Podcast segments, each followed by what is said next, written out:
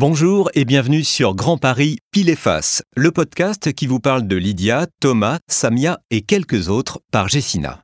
Face, épisode 2, un œil neuf, une autre façon de voir la centralité.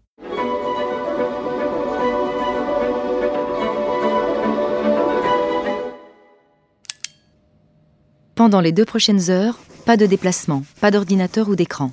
Du calme surtout. La voix de l'ophtalmologue est sympathique mais autoritaire, paternelle. Samia acquiesce et se dirige vers la sortie du cabinet. L'examen médical n'a duré qu'une quinzaine de minutes, mais l'effet est saisissant. Elle ne distingue que de vagues formes, des taches de couleur et des silhouettes liquides. Un peu comme si les montres molles de Salvador Dali s'étaient mélangées sur une même toile aux touches impressionnistes de Monet. Inutile de penser à retourner au bureau immédiatement, comme elle l'avait imaginé. Sa vue devrait revenir peu à peu. Il faut simplement s'armer de patience. Samia décide de s'installer dans un café proche, sur la petite place en bas de son bureau. Heureusement qu'elle connaît bien le quartier. Elle avance prudemment, sans jamais trop s'éloigner du mur.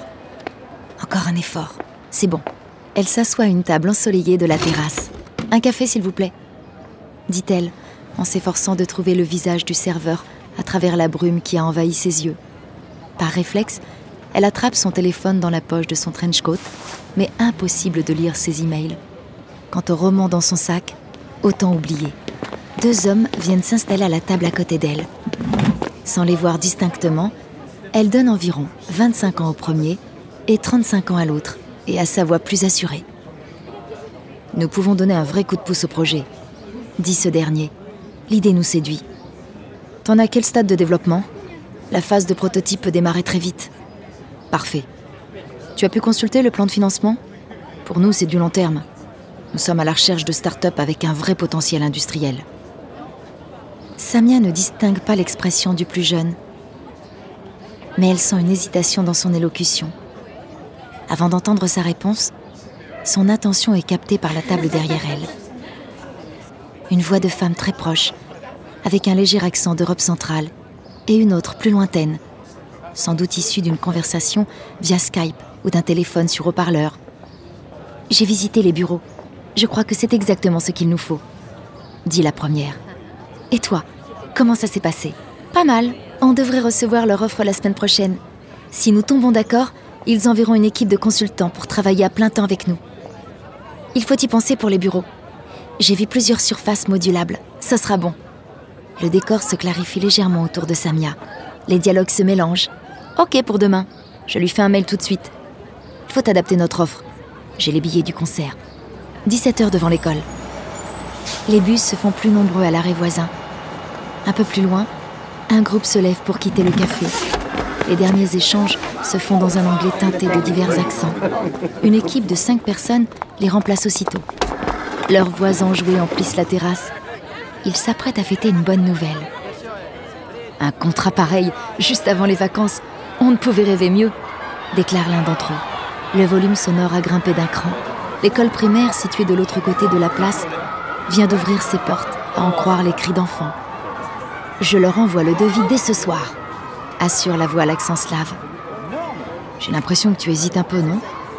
Poursuit une voix inquiète de l'autre côté. Il s'agit de l'homme attablé avec le créateur de start-up. Samia se retourne vers eux et voit enfin plus clairement leur visage. Le jeune homme paraît effectivement embarrassé et joue nerveusement avec sa tasse vide. C'est à propos du nom de la boîte. Oui? Je ne veux pas en changer. Il faut le garder. Son interlocuteur sourit. On garde le nom, c'est d'accord.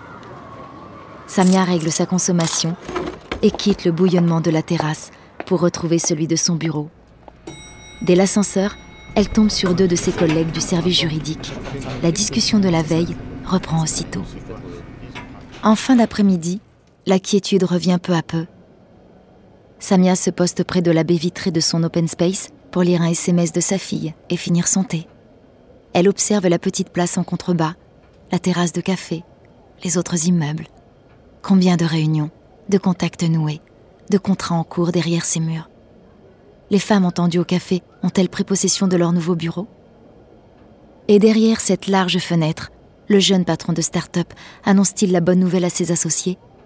Elle prend encore quelques minutes pour regarder les façades lumineuses dans la pénombre naissante de la fin de la journée, avec un œil neuf.